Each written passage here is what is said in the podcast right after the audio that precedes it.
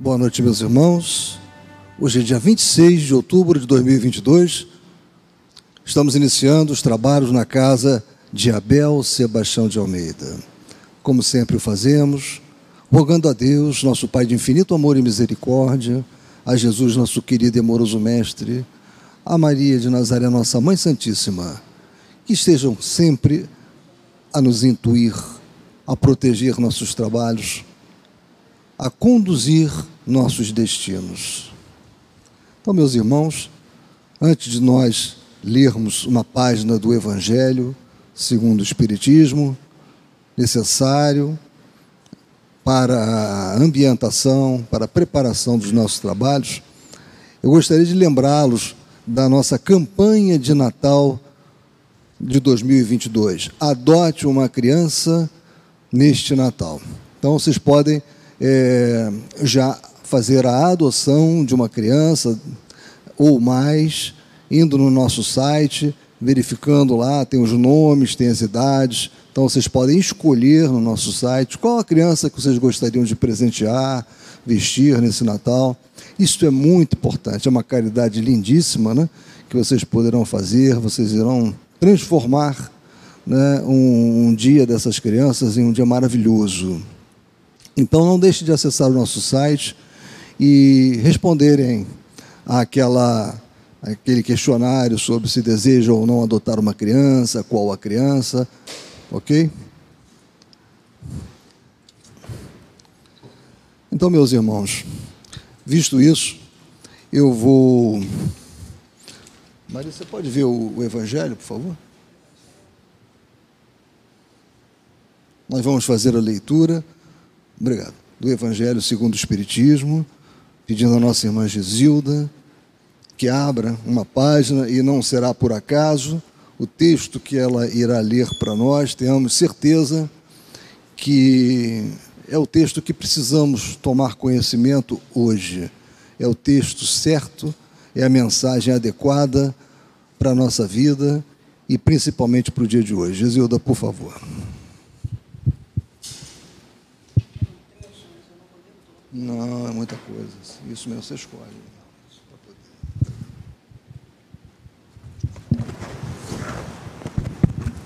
Então, uma boa noite para todos. Vamos fazer uma leitura aqui do Evangelho, e é o capítulo 13. Não saiba a vossa mão esquerda o que dê a vossa mão direita. E vem uma pergunta: esse trecho é, é o seguinte: benefícios pagos com ingratidão. E a pergunta é muito interessante. que se deve pensar dos que, recebendo a ingratidão em paga de benefícios que fizeram, deixam de praticar o bem para não topar com o ingrato? Nesses, há mais egoísmo do que caridade, visto que fazer o bem apenas para receber demonstrações de reconhecimento é não fazer com desinteresse, e o bem feito desinteressadamente é o único agradável a Deus. Há também orgulho, porquanto os que assim procedem se comprazem na humildade com que o beneficiado lhes vem depor aos pés o testemunho do seu reconhecimento. Aquele que procura na terra recompensa ao bem que pratica, não a receberá no céu. Deus, entretanto, terá em apreço aquele que não a busca nesse mundo. Deveis sempre ajudar os fracos, embora saibais de antemão que os a quem fizerdes o bem não, não vos agradecerão. Ficais certo de que, se aquele a quem prestais um serviço o esquece, Deus o levará mais em conta mais em conta de que se com a sua gratidão o beneficiado vou houvesse pago. Se Deus permite, por vezes sejais pago com ingratidão, é para experimentar a sua perseverança em praticar o bem. E sabeis, porventura, se o benefício momentaneamente esquecido não produzirá mais tarde bons frutos? Tende a certeza de que, ao contrário, é uma semente que com o tempo germinará. Infelizmente, Nunca vedes senão o presente, trabalhai para vós e não pelos outros. Os benefícios acabam por abrandar os mais empedernidos corações, podem ser olvidados neste mundo, mas quando se desembaraçar do seu envoltório carnal, o espírito que os recebeu se lembrará deles, e essa lembrança será o seu castigo. Deplorará a sua ingratidão, desejará reparar a falta, pagar a dívida noutra existência, não raro buscando uma vida de dedicação ao seu benfeitor Assim, sem o suspeitardes, tereis contribuído para o seu adiantamento moral e vireis a reconhecer a exatidão desta máxima. Um benefício jamais se perde. Além disso, também por vós mesmos tereis trabalhado, porquanto granjeareis o mérito de haver feito o bem desinteressadamente e sem que as decepções vos dominassem.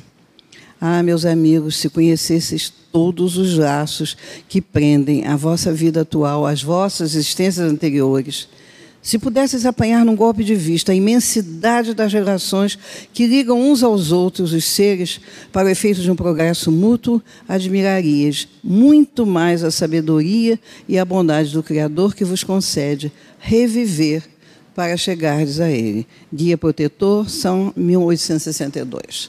Então, muito linda essa página, né? E que a gente tem que se policiar muito. Porque são muitos aqueles, às vezes, que se afastam. Não, eu não quero mais continuar, eu não quero ser bom, não quero mais isso, só receber ingratidão.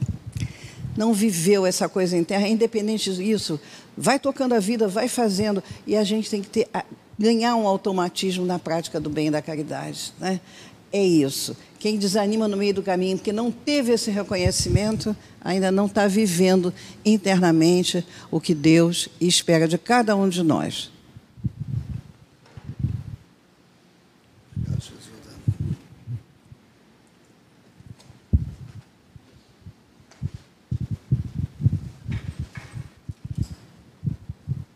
Bem, meus irmãos, vamos dar continuidade então aos trabalhos com o nosso irmão Gilberto Mesquita para quem eu peço a máxima atenção. Ele vai continuar o estudo né, é, da semana passada, da obra Diversidade dos Carismas, do saudoso Hermínio Miranda. Ele vai nos falar sobre o capítulo 10, itens 2 ao capítulo 11, item 2. Seja muito esperado, meu irmão. Alô, boa noite. Como o Dionísio comentou, né, vamos dar continuidade ao estudo da semana passada. E só para lembrar, né? Semana passada a gente viu a visão da ciência em termos de como ela encara alguns pontos que Hermínio de Miranda coloca, né, em termos de visão do futuro, livre-arbítrio e tudo mais, e nós vimos que existem dois domínios, né? O domínio do mundo material, que está sujeito a, as regras né, de espaço e tempo, que é a realidade local, e a realidade não local, que está sujeita, é, não está sujeita às regras de espaço-tempo, né, mas em compensação, de acordo com a visão é, científica, é a realidade das possibilidades. Né? Então, as coisas nessa realidade existem como possibilidades, não como fatos. Né? E, e, aí a gente, aqui no mundo material, torna uma dessas possibilidades reais. Né? Isso foi o que nós vimos na semana passada. Ficou uma questão que o Dionísio havia colocado para a gente, né? O que, que essa visão traz, essa visão científica traz em relação a metaversos ou multiversos, né? E aqui eu trouxe exatamente só para a gente entender as diferenças entre multiversos e metaverso, né? As diferenças entre metaverso e multiverso são conceituais. Um metaverso é uma realidade paralela que ocorre entre o mundo real e o mundo virtual. Um multiverso é composto de muitos universos. Um metaverso tem um único universo. Então, o, o, esse termo metaverso surgiu um pouco com o mundo da internet, né? mas a gente pode aplicar ao mundo, à nossa realidade, né? se a gente considerar que não o um mundo virtual, mas o um mundo espiritual. Então nós teríamos as duas realidades, né? material e espiritual, e isso forma então, e a gente participa dos dois, né? É, é, nós como espírito participamos quando encarnados, né? Tanto da realidade material quanto da realidade espiritual. Então isso seria um metaverso, né? O multiverso seriam diferentes universos. E a ciência também tem algum ponto sobre isso, né? Na pesquisa, que o que os cientistas estão tentando fazer agora é conciliar as teorias de Einstein com a nova teoria da física quântica. Né? Existem algumas lacunas aí que não ainda estão fechadas, né? Então, uma das teorias modernas é a teoria das cordas. E a gente tem essa figura aí que mostra o seguinte: a gente tem a matéria formada de moléculas, cada molécula é formada por diferentes átomos, né? Cada átomo é formado por núcleo com nêutrons, prótons, elétrons girando ao redor, e essas partículas internas, né, o núcleo, nêutron, próton, são formadas de subpartículas que seriam os quarks, né? E o que a teoria das cordas diz é que essas subpartículas são, na verdade, como se fosse um cordão com uma onda, né? Cada partícula teria uma frequência diferente. Então você tem um, imagina um cordão finito, mas que ele tem uma onda ali vibrando numa certa frequência. Quando esse cordão está aberto, essa partícula se comporta no mundo ela pertence ao mundo não local, né, a não localidade. Então, ela funciona como um, uma onda de probabilidades. Né? Quando esse cordão se fecha num círculo, e aí você teria então essa partícula como matéria e não mais como onda de probabilidade. Né? É, então, essa é a visão que a, a da teoria das cordas que tenta explicar esse comportamento quântico, né? E aí a gente tem o seguinte: qual a implicação dessa teoria? A principal consequência da teoria das cordas está na sua demonstração matemática. O que a ciência faz é tem uma teoria, eles criam equações matemáticas que descrevem esse processo, né?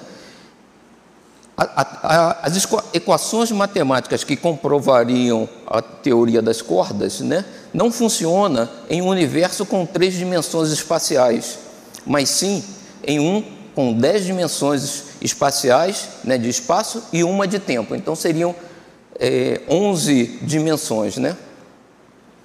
E aí, ou você teria em algum lugar né, um mundo que tem mais do que três dimensões do, em relação ao, ao que a gente vive aqui, né, no mundo material, ou você tem diferentes universos, cada um com três dimensões, mas existe um outro universo. E aí a gente teria, nesse caso aí, até sete universos, né, que são as três dimensões normais, mais sete universos, mais o tempo. Né?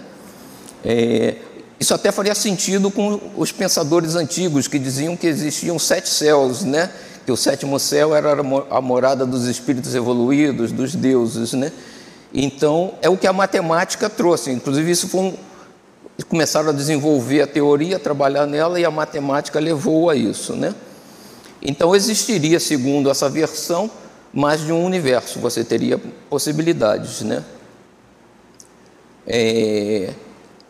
Agora, qual é a nossa visão em termos de, de é espiritismo, né? Eu fui buscar na grande síntese de Pietro Baldi. Pietro Baldi é um italiano radicado aqui no Brasil que escreveu diversos livros, né?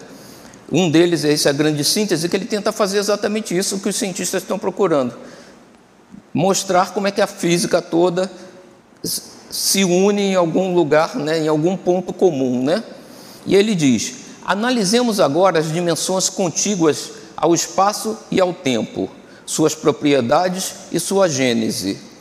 Então, no livro, ele tenta explicar como é que funciona e como é que surgiu o universo, como é que surgiram essas coisas. Né? Quando dizeis espaço a três dimensões, confirmais essas afirmações, pois enunciais as três manifestações sucessivas dimensionais do espaço, que, como vedes, é uma unidade trifásica. Então, ele está dizendo que sempre o espaço vai ter três unidades, né? Altura, largura e comprimento, né, que a gente está acostumado, o espaço tridimensional. Né? Olhemos novamente o diagrama da figura 2, eu vou mostrar rapidinho. O diagrama da figura 2 é esse aí, ele mostra em gráfico o que seria isso. Tá? Só para a gente adiantar aqui, ele diz que aqui no cantinho a gente tem ali alfa, beta, gama, beta, alfa.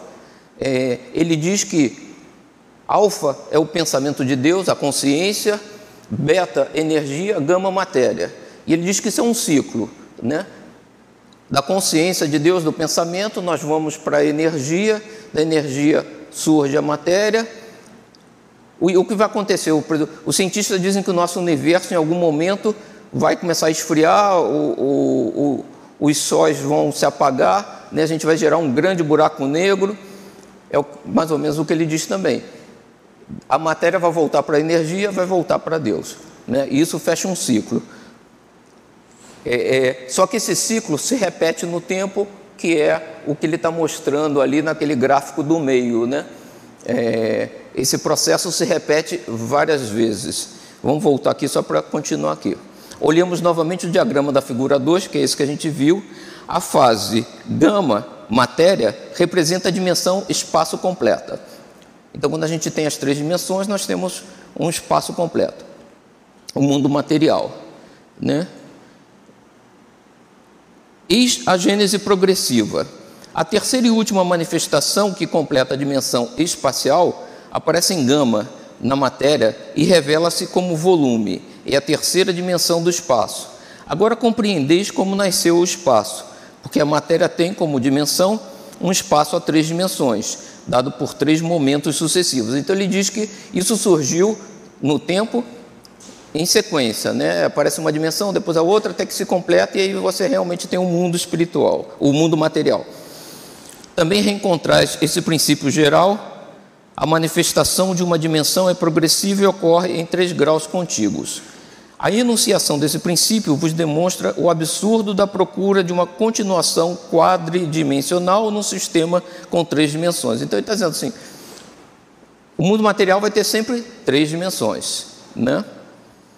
Agora, o que ele diz aqui é, nesse gráfico, aqui tem menos alfa, menos x, menos y, é o início, o surgimento do universo, depois no lado positivo, a gente tem é, gama, beta, alfa, x, y, positivo já, eles vão se criando.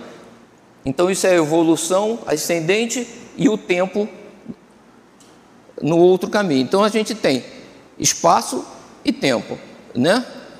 E ele diz então: a continuação vos obriga a sair das três dimensões, ou seja, a evolução continua, prossigamos a progressão. O desenvolvimento da fase gama resultou na dimensão volume, dando-vos o espaço completo. Pelo diagrama da figura 2, vedes como cada criação cria uma fase nova e como no caso particular, a criação B cria beta, a energia, que deriva pela radioatividade de gama, a fase matéria. Ele diz o seguinte: existe um ciclo que a energia gera matéria, em algum momento os átomos pesados da matéria começam a se desfazer através da emissão de radioatividade e decompor a matéria né, e se desfazer. Então você libera aquela energia inicial. Só que ele diz que você agora libera energia num novo patamar, né, porque ela já passou por uma, uma série de transformações, ela volta num patamar superior. Né? E é o que ele está dizendo aqui. Na criação B, a energia nasce pela primeira vez. Em termos bíblicos, dizeis: Deus criou o movimento, deu o impulso ao universo. O volume moveu-se. Aparece nova manifestação dimensional, agora acrescenta-se ao espaço. Então, depois que você tem as três dimensões físicas, o tempo começa a contar e é a situação que a gente está hoje. Né? Só voltando, ele diz que é a criação B, que é intercepta a linha do tempo ali, é quando tudo começou. Né? A partir daí, o processo continua crescendo. Aquela figura lá do canto seria esse conceito. Ele diz que essa roda sempre gira, alfa, beta, gama, né? Só que ela não gira num círculo fechado. Ela gira e sobe. num outro patamar. A energia agora está num outro patamar. Aí você dá uma nova circulada, aí gera num patamar mais alto. E você vai tendo novas criações em patamares mais elevados, né? E a linha do tempo ocorre. Então, na visão de Pietro Baldi, nós temos múltiplas criações, múltiplos universos, mas não ao mesmo tempo. Eles estão em sequência no tempo, né? E aí ele diz aqui, né? O volume moveu-se, aparece uma manifestação dimensional, agora acrescenta-se ao espaço uma superelevação dimensional, a quarta dimensão que procurais, mas num sistema diferente. A trindade seguinte, essa nova dimensão, a primeira da série sucessiva, é o tempo. A unidade máxima dimensional precedente é tomada na passagem a seguinte por novo e mais intenso movimento, mas sempre em direções novas e diferentes, cada uma própria de um sistema espacial, conceptual, etc., numa aceleração de ritmo em que consiste exatamente a evolução. Então, o processo se repete, mas sempre evoluindo. Então, a ideia é que o próximo universo que houver vai vir mais avançado que esse. Possivelmente teremos mais possibilidades de criação, porque teremos um processo já mais evoluído. Tudo evolui no universo, né? E o reformador diz, né, ele vai falando sobre as possibilidades espíritas, ele, num certo ponto ele diz aqui, no extremo oposto, nosso universo pode ser simplesmente uma dentre inumeráveis bolhas que se espalham pela superfície de um oceano cósmico vasto e turbulento, chamado multiverso. Essas ideias estão na vanguarda das especulações atuais e pressagiam os próximos saltos pelos quais passará a nossa concepção do universo. Revista Reformador de agosto de 2002. Então a gente tem que abrir a mente para isso, porque é uma realidade e de acordo com a grande síntese de Pietro Baldo, sim, isso vai acontecer, só que esses universos são sequenciais, né? Processo de evolução contínua, tá? Então a gente fecha, eu espero ter esclarecido as dúvidas de vocês. Parece que na semana passada tivemos um probleminha na transmissão do, do vídeo, né? mas a gravação está completa lá no nosso videocast. Quem quiser rever, né? quem estava pela internet e, e teve problema, o vídeo está completo no, no, no, nosso videocast, é só acessar o vídeo da semana passada. Né? Então, agora retomando aqui onde nós paramos,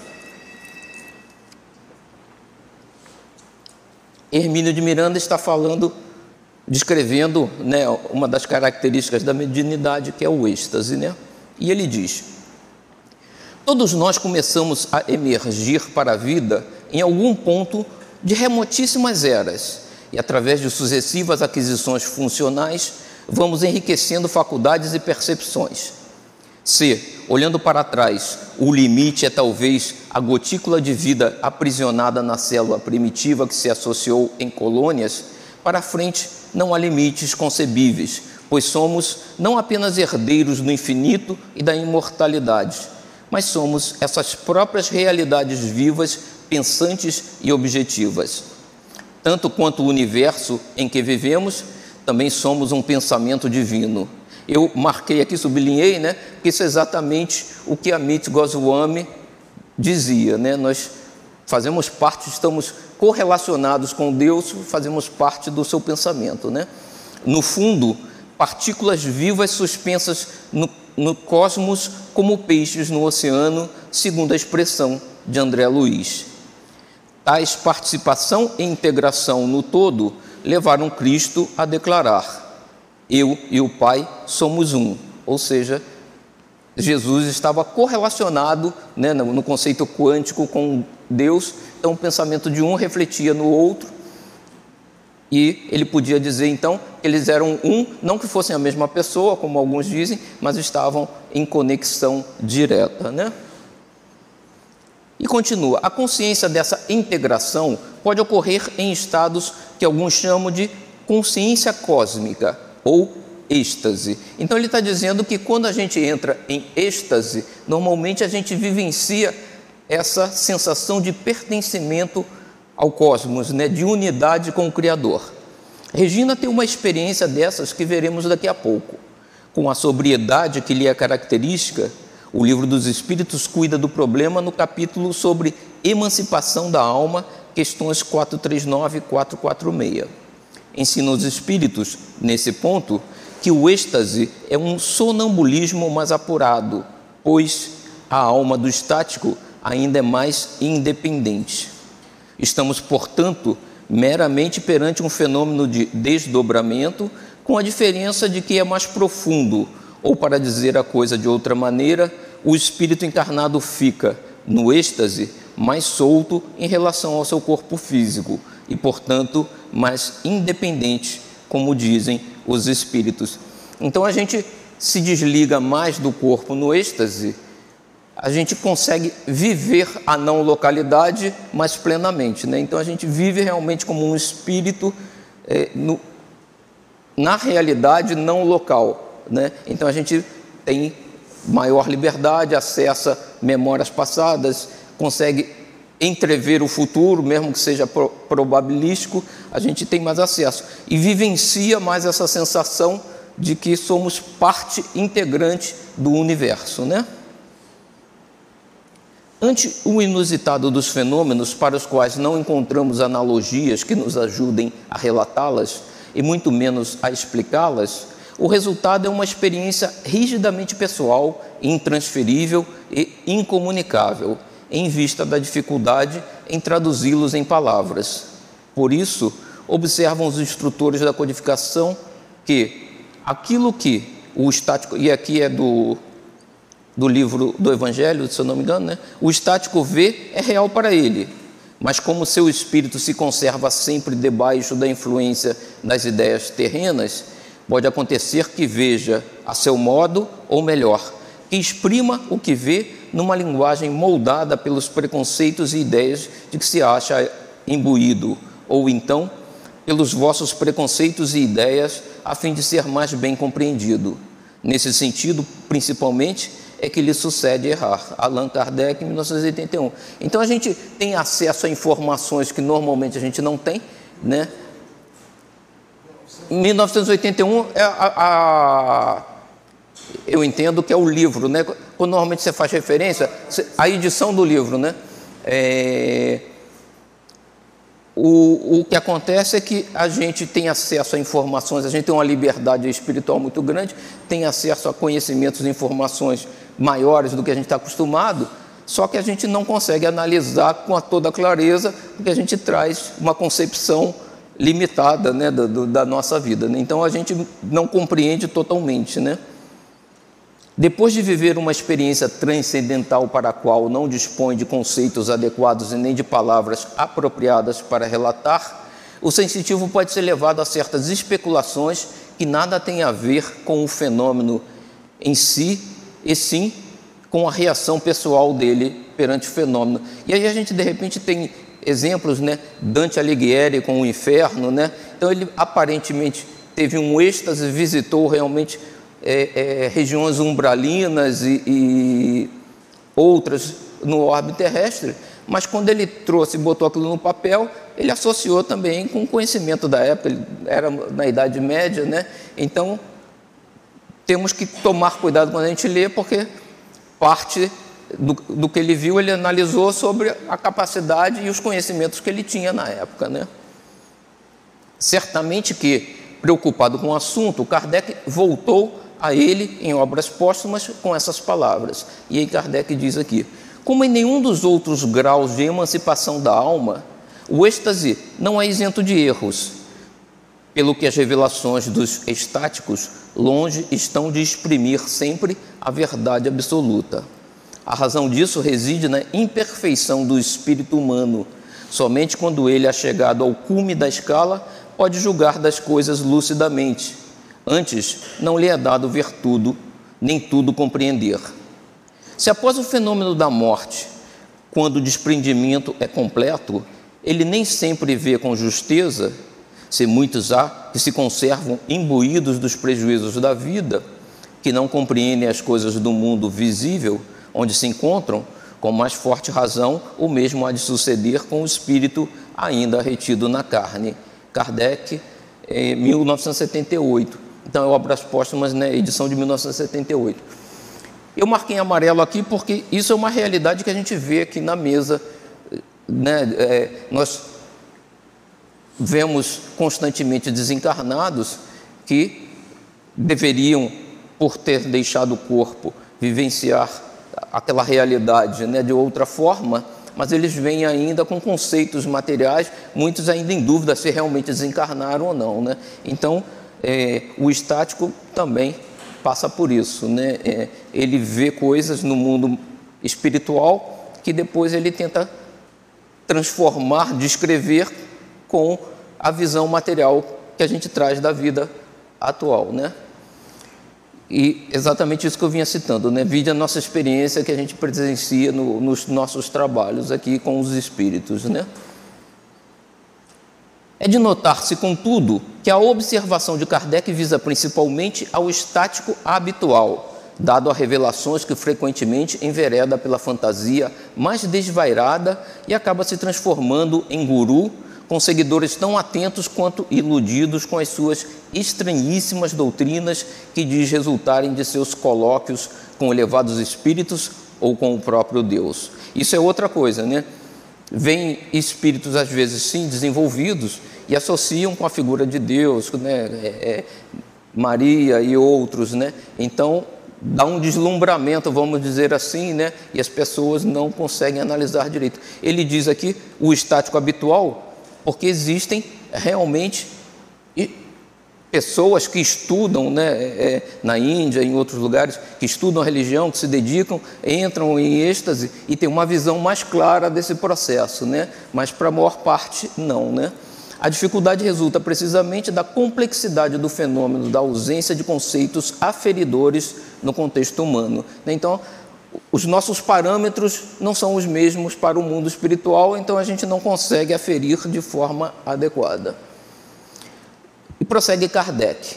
Há por vezes, no estático, mais exaltação que verdadeira lucidez. Ou seja, ele se maravilha com a visão que está tendo né, e acaba deixando o pensamento correr. Né? Ou melhor, a exaltação lhe prejudica a lucidez, razão porque suas revelações são, com frequência, uma mistura de verdades e erros, de coisas sublimes e outras ridículas.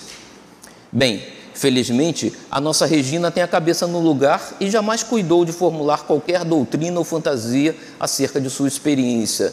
Limitou-se a observar atentamente o que ocorreu com ela, subitamente deslocada em espírito para uma realidade transcendental, porque incomparável em relação a tudo quanto antes ou depois tenha experimentado. Como cada experiência dessas é um caso à parte, prefiro transcrever o relato que, a meu pedido, ela própria escreveu a respeito. E então a Regina descreve, né? Eilo, a descrição. Entre todos os fenômenos que me aconteceram, diz ela, classifico este como o mais fantástico, o mais gratificante e, ao mesmo tempo, o mais estranho. Durante algum tempo, envolvi-me com uma atividade excessiva tinha três empregos e várias tarefas dentro do movimento espírita. Cheguei aos extremos da exaustão. A conselho médico, vi-me forçado a reduzir a atividade profissional para recuperar a saúde afetada. Nessa época, eu ouvira dizer que a prática da Hatha Yoga era um método que muito contribuía para um estado de relaxamento muscular e nervoso. Entrei para uma das academias especializadas em busca desse recurso. Antes disso, contudo, quis saber exatamente do que se tratava para ter uma ideia do que me esperava na prática da yoga. Para obter essa informação, comprei alguns livros a respeito do assunto e pude observar, logo de início, que se tratava de algo sério. Muito mais do que as aulas faziam parecer quando comecei a frequentá-las. Por isso, Limitei minha permanência na academia a seis meses apenas, o suficiente para aprender a dominar a técnica da respiração conjugada às posturas físicas correspondentes. Depois disso, passei a realizar as sessões de yoga em minha própria casa, seguindo a orientação dos livros. Como já possuía certa experiência de desdobramento, era fácil fazê-lo com a yoga. Então ela já tinha mediunidade, já tinha passado por essas situações, então ela ao fazer yoga, via que esse desdobramento ocorria mais facilmente. Desdobrava-me fácil e constantemente. Isso porque, ao colocar o corpo em posição de relaxamento profundo, afrouxavam-se os vínculos de ligação espírito-corpo, como no sono comum. Tornou-se até necessário ter cuidado especial com certas posturas que pareciam facilitar ainda mais o desligamento.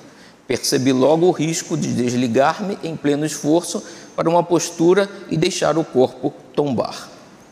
A primeira observação quanto aos exercícios foi a de que, além dos desdobramentos, eu passava a ter um controle mais efetivo sobre o corpo que ficou mais sensível aos comandos da mente.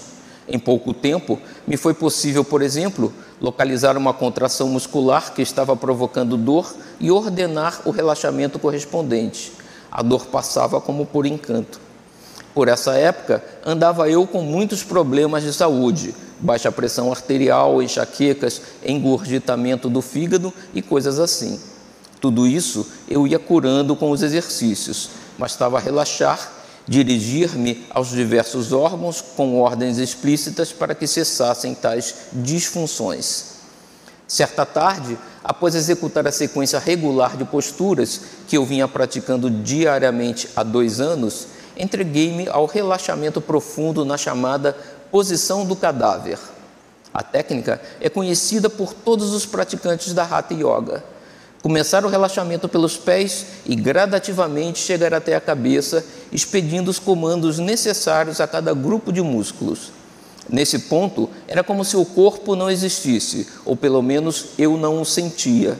Normalmente, eu parava nesse ponto, isto é, e aos poucos reassumindo os controles orgânicos e integrando-os de volta à consciência até o total despertamento do estado de torpor. Naquela tarde específica, em vez de prosseguir com a rotina e despertar, resolvi avançar a partir daquele ponto para ver o que aconteceria. A curiosidade de sempre. Continuei, portanto, a aprofundar o estado de relaxamento até que me senti fora do corpo.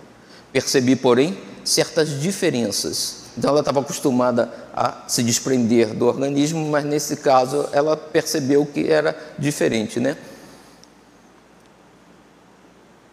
Percebi, porém, certas diferenças. Usualmente era capaz de ver, ao mesmo tempo, meu duplo perispírito e o corpo físico. Dessa vez, não. Sentia como se todo o meu ser se concentrasse na cabeça, ou mais propriamente, no meio da testa. Em outras palavras, era como se eu fosse apenas olho, não um olho comum com a sua conformação conhecida. Era um olho semelhante ao que se vê nas esculturas e pinturas egípcias, profundo e alongado. A visão desse olho parecia não ter limites, e de repente, aquele olho, que era eu, começou a ficar cada vez mais independente e cada vez mais forte. Com ele, eu via tudo percorrer todo o meu corpo com esse olho e vi os órgãos internos mais nitidamente do que se estivesse diante de, uma, de um, um aparelho de radioscopia. Os ovários me chamaram a atenção em particular, pois se mostravam iluminados por uma luz fosforescente. Podia observar as veias, o sangue a circular, o coração pulsando no ritmo que eu lhe determinava. O grande espetáculo, contudo, era o cérebro. Parecia uma usina elétrica, uma casa de força, pulsando todo iluminado e cujo ritmo de funcionamento produzia um fenômeno que eu interpretava como um som característico. De repente, eu saí do cérebro. Aí é que eu experimentei uma sensação fantástica. Então ela está descrevendo coisas que normalmente espíritos como André Luiz descrevem em seus livros, né? Ele consegue desenvolver a visão espiritual a ponto de examinar as entranhas dos nossos organismos e tudo mais, e ela entra em êxtase e acessa esse tipo de capacidade, né? Ela continua: todo o meu eu era aquele olho e era tudo luz e vida. Em seguida, transpus as últimas limitações, as daquele olho, isto é, eu era. Eu sabia e que, como me dizia, ou melhor, tinha o conhecimento. Eu sou vida, eu sou força, eu sou tudo. Aquele corpo ali nada é. E senti aquela força expandir-se a tal ponto que me senti parte do universo, um com tudo o que nele havia, como se tudo fosse um e eu parte dessa unidade. E ali eu sabia que era vida. Eu era imortal, indestrutível, não tinha nada tinha a temer. Eu era parte de Deus e Deus era parte de mim, né? O correlacionamento quântico com o Criador, né? Uma sensação indescritível em linguagem humana. É como se eu estivesse abraçando o universo, a natureza, tudo, e ao mesmo tempo em que eu, uma individualidade, era parte daquele todo, daquela unidade, daquele um. Por isso que muitas pessoas exatamente que fazem meditação e tudo mais são grandes defensores da natureza, porque quando a gente consegue né, é, é, essa unidade, a gente vê que nós somos um com Deus e com a natureza, né, porque Deus cria, nos criou e cria tudo. Né, então, nós somos todos uma única coisa, né, apesar da nossa individualidade particular, mas estamos todos interconectados. Né. Quanto tempo durou, eu não sei. Aos poucos, porém, a sensação de expansão parece ter atingido os extremos limites possíveis à minha condição e começou a diminuir como se encolhesse, e aos poucos fui ficando menor, menor, até unir-me novamente ao corpo. Quando isto se deu, já no corpo, fiquei ali deitada no chão, envolvida em emoções e sensações literalmente indescritíveis, irreproduzíveis em linguagem humana Lembro palavras soltas, pobres e vazias, que nada dizem. Alegria, felicidade, gratidão, paz, serenidade, confiança, certeza. Eu sabia e não me sentia triste nem frustrada por ter voltado às minhas limitações, à exiguidade do meu corpo, do meu pequeno mundo. Agora eu sabia quem eu era e me sentia, de volta ao corpo, como o gênio da lâmpada, novamente preso dentro da minha garrafa. Mas eu sabia que aquilo era temporário, que um dia alguém viria abrir a garrafa e eu sairia de novo, e então o universo não teria fronteiras para mim, porque eu era parte dele. Teria sido a visão cósmica de que falam os místicos orientais? Não sei, seja o que for, foi maravilhoso. Eu diria que sim, né? Termina aqui o relato dessa curiosa experiência pessoal. Não há o que comentar. Quando Cristo disse que somos deuses ou que Ele e o Pai são uma só realidade, com toda certeza tinha essa experiência em mente. Não quis dizer com isso que Ele é Deus, mas que todos nós somos, dado que somos todos dotados do mesmo potencial divino, não destinados a rivalizar com o Pai, mas a participar do seu pensamento e das suas emoções, da sua sabedoria e do seu amor. Toda partícula de luz é luz também.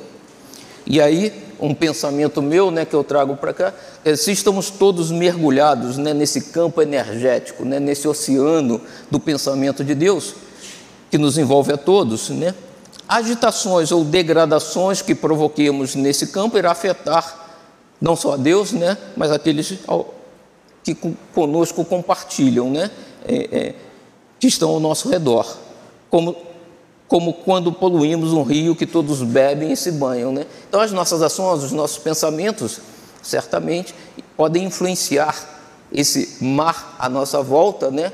assim como o ar que respiramos, positivamente ou negativamente. Né? Então, cabe a nós se posicionar né? e, e temos que aprender a vigiar né? e, e, e concentrar e ter essa consciência, né, que somos parte do todo, né? Como dizia o Amit Goswami, a dualidade é uma visão errada, né? É uma unidade, né? Então, com isso a gente fecha o o capítulo 10, né? E vamos iniciar então o capítulo 11, mal olhado. E ele começa, né? Descrevendo no item 1 a desencarnação do chuchuzeiro, o pé de chuchu, né? E aí agora é uma experiência que o próprio Hermínio nos está relatando. Né? Ele dizia: Em tempos outros, ainda jovem, eu vivia numa cidade do interior e no modesto quintal colhíamos alguns legumes para os gastos da casa. Certa vez, visitou-nos uma vizinha que se revelou encantada com o viçoso pé de chuchu, ao qual endereçou seus melhores elogios. Que beleza! Como é que eu conseguira ter chuchus tão bonitos no exíguo espaço de terreno que mal dava para dois ou três canteiros pequenos? O chuchuzeiro entrou a desencarnar na hora. Creio que não gostou dos elogios da moça. Mal ela virou as costas, ele começou a murchar como se lhe houvessem extraído, de uma só vez, toda a sua vitalidade. Não houve o que o salvasse. Em poucas horas pendiam sem vida as suas lianas e os frutos. O, o chuchu é um, uma árvore que trepadeira, né? Então as lianas são a, aqueles galhos que ele usa, né, para trepadeira. E os frutos caíram irremediavelmente. Estava mortíssimo, sem apelo. Não restava senão limpar o terreno de toda a sua antes vistosa folharada e dos talos sem vida. Nascido e criado pelo interior, sempre ouvira falar de mal olhado. Sabia de histórias a respeito contadas por gente que merecia crédito, mas ficava sempre com uma ponta de desconfiança. Seria mesmo possível aquilo? Sem ter ainda afirmado um conceito próprio, assumia a velha atitude de que nos falava Cervantes a de que essa história de bruxarias é bobagem, mas que elas existem, não há dúvida. E aqui, é, Miguel de Cervantes, o, o, escritor espanhol, né, que ele dizia, né, Eu não creio em las brujas, pero de haberlas, haylas. Ou seja, não creio nelas, mas que elas existem, existem, né? O malogrado chuchuzeiro foi a primeira demonstração disso. Não havia bruxaria, mas lá estava ele reduzido a um montão de folhas e caules mortos, ou seja, alguma coisa havia. Né? A dúvida ficou no ar por muito tempo, ou melhor, em suspensão na minha mente. Quando li o livro dos Espíritos pela primeira vez, alguns anos após a dramática desencarnação do pé de chuchu, encontrei essa resposta à pergunta número 552. Algumas pessoas dispõem de grande força magnética de que podem fazer mau uso, se maus forem seus próprios espíritos, caso em que possível se torna a serem secundados por outros espíritos maus. Allan Kardec, 1981, né? o livro dos Espíritos. Prossegue a pequena dissertação dizendo que não há poder mágico algum, que somente existe na imaginação de pessoas supersticiosas, ignorantes das verdadeiras leis da natureza. Mas, como a gente vinha dizendo, o nosso pensamento influencia o nosso derredor, né? Então a gente realmente afeta os seres vivos à nossa volta, né? Os fatos que citam como prova da existência desse poder são fatos naturais, mal observados e, sobretudo, mal compreendidos. Não creio que a nossa visitante daquele dia fosse exatamente um espírito maldoso, mas não vejo como desvinculá-la do súbito aniquilamento do vistoso pé de chuchu alguma descarga magnética involuntária da parte dela, o que teria ela absorvido, absorvido para seu uso pessoal as energias que movimentavam o pé de chuchu? É certo que operavam ali leis escassamente conhecidas e que fatos, por mais estranhos, mal observados e, sobretudo, mal compreendidos, como dizem os espíritos, eram fatos naturais. Eu diria que o Hermínio de Miranda ele tenta ser gentil com as pessoas e diz: não, as pessoas não eram maldosas, mas algum pensamento inadequado. Exatamente. A hipótese de que a vizinha possa ter absorvido as energias do pé de chuchu me foi sugerida por outra experiência pessoal que nada tem a ver, aliás, com o mal olhado. Ou tem. Veio trabalhar conosco na empresa a qual eu servia na minha condição de profissional um homem dotado de grande vitalidade. Logo em nossos primeiros contatos pessoais, comecei a notar certo mal-estar inexplicável. Algum tempo decorreu até que eu estabelecesse uma ligação de causa e efeito com a minha indisposição física e o nosso companheiro de trabalho. Por fim, esse vínculo tornou-se óbvio, e isto era particularmente dramático quando conversávamos sozinhos, frente a frente, separados apenas por uma mesa ou escrivaninha. Não sei se consigo descrever a sensação que experimentava. O mal-estar concentrava-se sobre o plexo solar, à altura do que se costuma chamar de boca do estômago. Então aqui eu peguei né, os chakras que são é, é, comuns, né? E o terceiro chakra, de acordo com a descrição aqui, é exatamente o plexo solar que estaria aqui, né? Eu tinha a impressão de que se ligava ali uma espécie de tubo de aspirador que me sugava energia sem que eu pudesse impedi-lo. Eu me contorcia disfarçadamente na cadeira e procurava desviar o corpo de forma a não ficar de frente para ele, mas não adiantava. O tubo parecia flexível e acompanhava os movimentos do corpo, mesmo de pé. Saía dali cansado, não poucas vezes com dor de cabeça. Se a reunião fosse muito longa, os sinais da exaustão eram óbvios e eu custava me refazer dela. Quando conheci a esposa desse companheiro, não me senti surpreso ante a sua extrema fragilidade. Era uma pessoa simpática, doce e parecia desvitalizada. Então ele sugava a energia de todo mundo ao redor, né? Faço uma ressalva urgente. Estou convicto de que ele não fazia isso por mal ou mesmo que tivesse a mínima noção de sua estranha faculdade de abastecer-se de fluidos vitais alheios. Estava longe de ser um sujeito mau. Ao contrário, era uma pessoa amável, simples e bem intencionada. Não lhe conheço nenhum gesto de violência, improbidade ou até mesmo de impaciência. Percebia-se que nada daquilo era deliberado e por isso nunca mencionei minhas dificuldades com ele a ninguém. Nem sei mesmo se outras pessoas experimentavam na sua presença a desagradável sensação de mal-estar que me atormentava junto dele. Como encontrei casos semelhantes na literatura psíquica, Imagino que o fenômeno seja relativamente comum, ainda que pouco ou mal observado, pois assim como há pessoas que doam energia até mesmo sem contato pessoal direto, há as que, consciente ou inconscientemente, absorvem energias alheias. É o que nos confirma André Luiz em Evolução em Dois Mundos, capítulo 11, Existência da Alma. E aí ele diz aqui, né? Lembra ele que nem todos se desligam prontamente pela desencarnação do casulo de seus pensamentos dominantes, passando a alimentarem-se por meio de certas trompas fluídico-magnéticas de sucção. Prossegue dizendo que semelhantes trompas ou antenas de matéria sutil existem nos seres encarnados, apresentando-se na aura como radículas alongadas de essência dinâmica.